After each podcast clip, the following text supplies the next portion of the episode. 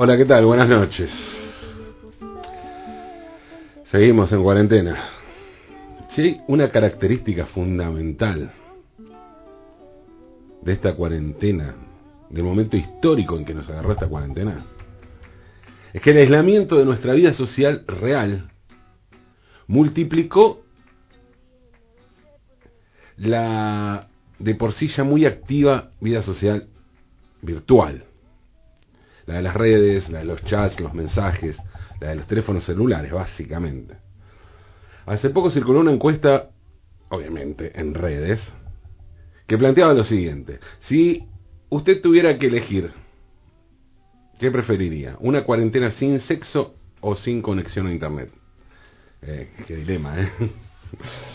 Qué dilema. Bueno, eh, creo que si lleváramos esta encuesta a un nivel nacional nos daríamos cuenta de lo poco que nos importa el sexo. Y con él los abrazos, los besos, el contacto. Las comunicaciones virtuales han multiplicado hasta el infinito los mensajes de todo tipo. Multiplicado muchas veces hasta la banalización o la neutralización. Todo el tiempo recibimos mensajes con consejos, mensajes que pretenden concientizar, mensajes que pretenden dar aliento, mensajes que buscan aliviar este momento tan difícil, tan traumático. Los mensajes se multiplican porque es fácil difundirlos, subirlos, subirlos a las redes, compartirlos, pero también se multiplican porque es fácil hacerlos y emitirlos. Y no me refiero solo al hecho de hacer un meme que para mí no es tan fácil, pero bueno, sé que no es ninguna ciencia, qué sé yo. Hablo de las nulas consecuencias que tendrá en nuestras vidas la difusión de esos mensajes. Pero esto no fue siempre así. Hubo un tiempo no muy lejano en el que no existían los teléfonos celulares. Hubo un tiempo menos lejano aún en el que los teléfonos celulares apenas, apenas eran eso, teléfonos y no existían las redes sociales. Y hubo un tiempo, tampoco muy, no muy lejano, tampoco muy lejano, aunque un poco más, en el que la Argentina, un tiempo en que la Argentina hubo una dictadura militar que implantó el terror e hizo desaparecer a 30.000 personas. En esta semana que termina, la semana del 24 de marzo, del aniversario número 44 del golpe de Estado de 1976, la del año de la pandemia y de la cuarentena, en la que por primera vez no tuvimos marchas sino un pañuelazo desde casa, conviene recordar que hubo un tiempo en que emitir un mensaje, difundir una consigna, en la Argentina te podía costar la vida. Imaginemos un momento icónico y triunfal para la dictadura, el primero de junio de 1978. Ese día se inauguró el Mundial de Fútbol, o debería decir el Mundial de Fútbol masculino, en la cancha de River. Primero hubo una, ceremonia con atletas formando figuras y palabras, formaron Copa del Mundo, Mundial 78, ¿no? Moviéndose los atletas con sus cuerpos sobre el campo de juego. Luego hubo un discurso inaugural del dictador Jorge Rafael Videla, ¿sí? que habló sin ningún problema frente a una cancha de River colmada. Y finalmente se jugó el primer partido Alemania Federal contra Polonia. Recordemos que existían dos Alemanias en aquel momento, ¿no? El partido terminó empatado 0 a 0, fue malísimo, malísimo. Y jugó la República Federal de Alemania porque en ese momento era el seleccionado campeón del mundo. Y entonces había una tradición que indicaba que en el partido inaugural de un mundial siempre tenía que jugar el equipo campeón. Imaginemos ahora algo distinto de lo que ocurrió. Imaginemos lo siguiente, que cuando los seleccionados de Alemania y Polonia salen a la cancha y se forman en fila para cantar sus himnos, los alemanes sacan una pancarta que dice Abajo la dictadura, aparición con vida de los desaparecidos. ¿Se imaginan? Claro, por supuesto que esto no pasó, pero ni remotamente. Pero imaginemos que sí. ¿Qué hubiera pasado si los alemanes hacían esto? Decidían hacer esto. ¿Se lo imaginan? ¿Pueden imaginarse ese momento? Imaginen, ¿eh? Año 78, acababa de hablar Videla. ¿Se lo imaginan? Bueno, eso es lo que pretendía Paul Breiner. Paul Breiner nació en 1951 y en 1970, con 19 años, debutó como futbolista del Bayern Múnich. Enseguida destacó como futbolista por su carácter versátil, podía jugar de defensor o volante, su gran visión de juego, su pegada magistral, le pegaba como los dioses Breiner, y su personalidad avasallante. Muy pronto fue convocado para la selección del entonces Alemania Federal y al instante se ganó un lugar como titular, como lateral izquierdo, compartiendo defensa con el Kaiser Frank Beckenbauer. En 1972 fue campeón de Europa con Alemania Federal y en 1974 campeón del mundo, también con su selección. Además, con su club, el Bayern Múnich, ganó los campeonatos de la Liga Alemana de 1972, 1973, 1974, ¿no? Cosa que, bueno, hoy, digamos, Bayern gana siempre el campeonato de Alemania, pero bueno. El detalle es que en el 74 también obtuvo la Copa de Campeones de Europa, lo que hoy se conoce como Champions League. En la final del Mundial 74, Breiner era un joven de 23 años. Y aunque tenía mucha personalidad y empezaba a destacar por lo que hacía no solo dentro, sino también fuera de la cancha, lo cierto es que el equipo alemán tenía jugadores consagrados, ¿no? Como Beckenbauer, Herr Müller, Overath. Estrellas absolutas y tipos que ya estaban de vuelta de todos.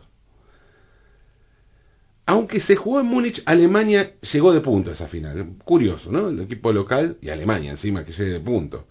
Todas las apuestas daban como favorita a Holanda, el equipo sensación, la naranja mecánica, el ballet de Johan Cruyff, que en la segunda fase del torneo le ha ganado 4-0 a Argentina, 4-0 con baile. En la final, Holanda arrancó ganando el partido con un penal que le hicieron a Cruyff cuando no se jugaba un minuto de juego y sin que los alemanes tocaran la pelota. El primer toque alemán, la primera vez que un alemán tocó la pelota en ese partido, fue cuando sacaron del medio con 1-0 abajo. Sigue el partido, a los 25 minutos hubo penal para Alemania. ¿Quién lo patea? Bueno, ¿no? Beckenbauer, Müller, Juenes, Overath. Sobraban candidatos, pero no estaba claro. No es que alguien diga, ah, yo pateo. No, no, fue ahí un momento de dudas. Parece que la previa no había habido acuerdo porque los encargados habituales habían errado algunos penales. Estos pesos pesados, ¿no? Entonces había dudas. Breiner agarró entonces la pelota, la puso en el punto penal, pateó y la mandó adentro. Uno a uno. Poco antes de terminar el primer tiempo, Herr Müller puso el 2 a 1 que iba a ser definitivo y le iba a dar a Alemania el segundo título mundial de su historia. La decisión del joven Paul Breiner de patear el penal en un momento semejante fue lo que terminó de decidir al Real Madrid para ficharlo. Fue un fichaje que resultó controversial para el Madrid, porque, claro, entonces había solo dos plazas de extranjeros y los alemanes, o sea, no existía lo, comunitario, todos ocupaban plazas de extranjeros. Y nadie, claro, había dos plazas, todo quería comprar atacantes. Nadie quería gastar esa plata en un defensor, menos en un lateral. Pero Breiner fue al Madrid y fue figura. En los tres años que pasó por la capital española ganó dos ligas y una Copa del Rey, rompiendo una sequía para el club madridista. En ese momento el Barcelona de Cruyff arrasaba y el Madrid y el Madrid venía en picada. momento muy particular, muy distinto al actual, obviamente. Pero los reparos para fichar, a Breiner en España tuvieron que ver con otra cosa. Breiner era famoso por sus declaraciones fuera de la cancha. Y esas declaraciones tenían que ver con sus opiniones políticas. Breiner era comunista, más precisamente maoísta. Solía aparecer en las concentraciones de la selección alemana leyendo a Marx o a Engels, o con el libro rojo de Mao bajo el brazo. Literal, ¿eh?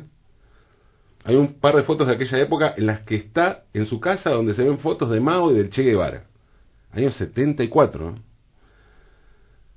Con Alemania dividida, con la Unión Soviética siendo potencia. Todo esto lo hacía una estrella de la selección alemana, de una Alemania dividida y, claro, cuando el Real Madrid fichó a Breiner, muchos jugadores le recriminaron, muchas periodistas, gente en general, ¿no? le recriminaron al jugador el hecho de irse a jugar al país de la dictadura de Franco. Lo primero que hizo Breiner cuando llegó a Madrid fue donar una enorme cantidad de dinero, pues cobró un montón de plata, obviamente, para el momento, donó, donó dinero a unos mineros en huelga en Asturias. Y después denunció abiertamente los crímenes de Franco. Sí, está bien, era 1974, Franco murió en el 75, en noviembre. No era 1940, pero tampoco era tan fácil la cosa. Poco tiempo antes del Mundial dio una entrevista en la que le preguntaron, señor Breiner, ¿cuál es su mayor deseo? ¿La Copa del Mundo? Y Breiner respondió, no, la derrota de los americanos en Vietnam. Después de ganar la Copa, Breiner renunció a la selección alemana porque cuando fue al cóctel de festejo, al agasajo que les hicieron a los jugadores, no dejaron pasar a su mujer. En su carta de renuncia a la selección, denunció a la Asociación Alemana de Fútbol por ser una, textual dijo, institución machista. Año 74. En 1977 dejó Madrid harto el clima represivo en la capital española, pero además decía que allí solo tenía que dedicarse al fútbol y él quería hacer otras cosas, estudiar, por ejemplo. Antes de debutar en el Bayern había comenzado la carrera de pedagogía. Además era lector de filosofía y si hoy, entonces, y hoy también, habla perfectamente castellano, es porque lo aprendió en España. Y explicó, no me costó mucho porque había estudiado nueve años de latín. También sabe leer griego antiguo porque dice que le gusta leer a Platón. Del Madrid volvió a jugar en el Bayern y en 1978 fue convocado nuevamente a la selección. La condición que puso para ir al Mundial de Argentina fue la de salir a la cancha con una pancarta que denunciara los crímenes de la dictadura. Obviamente eso no pasó y Breiner no vino a la Argentina. Lo curioso es que luego volvió a la selección Alemania y sí jugó el Mundial de España 82. No solo eso, su equipo llegó otra vez a la final y él volvió a marcar un gol, esta vez no de penal. Una pelota que quedó bollando en el área y él le pegó. Pero bueno, Italia ganó 3 a 1. Su gol fue hacia el final del partido, cuando Italia ya ganaba 3 a 0, y sirve apenas para maquillar el resultado, ¿no? Breiner ni lo gritó. Pero el tipo jugó, de los dos mundiales que jugó, los dos llegó a la final, y el del medio, que le correspondía iba a ser su tercer mundial, no vino, justo la Argentina 78. Paul Breiner fue apodado el Kaiser Rojo. Fue además una especie de rockstar, un tipo que visualmente destacaba en la cancha por su peinado afro, o sea, un peinado afro, alemán, ¿eh? pero morocho, pero alemán, por alternar entre una barba tupida y unos bigotes de tipo manurio, estilo motoquero de ruta. Y fue el tipo que mandó un mensaje cuando era difícil mandar mensajes. Cuando nadie mandaba mensajes porque los mensajes podían costarte la vida. Y a pesar de que hace tiempo renegó del maoísmo, a pesar de que hoy prefiere no hablar mucho de sus años marxistas y apenas se considera un tipo con cierta visión de izquierda, es bueno recordar ciertos mensajes. Hoy, hoy Paul Breiner es un importante directivo del Bayern Múnich y comparte la mesa con aquellos a quienes denunciaba como burgueses capitalistas y cómplices de la opresión. Sí, puede sonar contradictorio, lo admito. Pero también puede ser visto como una señal de sabiduría, como un silencio necesario, hoy que es más fácil mandar ciertos mensajes. Hoy que las declaraciones y las posiciones personales se esparcen a la velocidad de un virus y se diluyen a la velocidad de un meme. Hoy que China hace tiempo abandonó el maoísmo, más o menos en la época de Breiner, y que es capaz de fabricar al mismo tiempo pandemias y barbijos, es bueno recordar las hazañas del Kaiser Rojo, del tipo que leía a Mao en la elite fútbol, del fútbol mundial y que prefirió no venir a la Argentina si no era para denunciar lo mismo que estaban denunciando madres y abuelas de Plaza de Mayo. Como nos enseñó ese futbolista maravilloso que fue Paul Breiner, tratemos de emitir mensajes cuando esos mensajes son necesarios, cuando de verdad comunican. Y si no, como hace Paul Breiner hoy, lo mejor es llamarnos a silencio, aunque es de noche.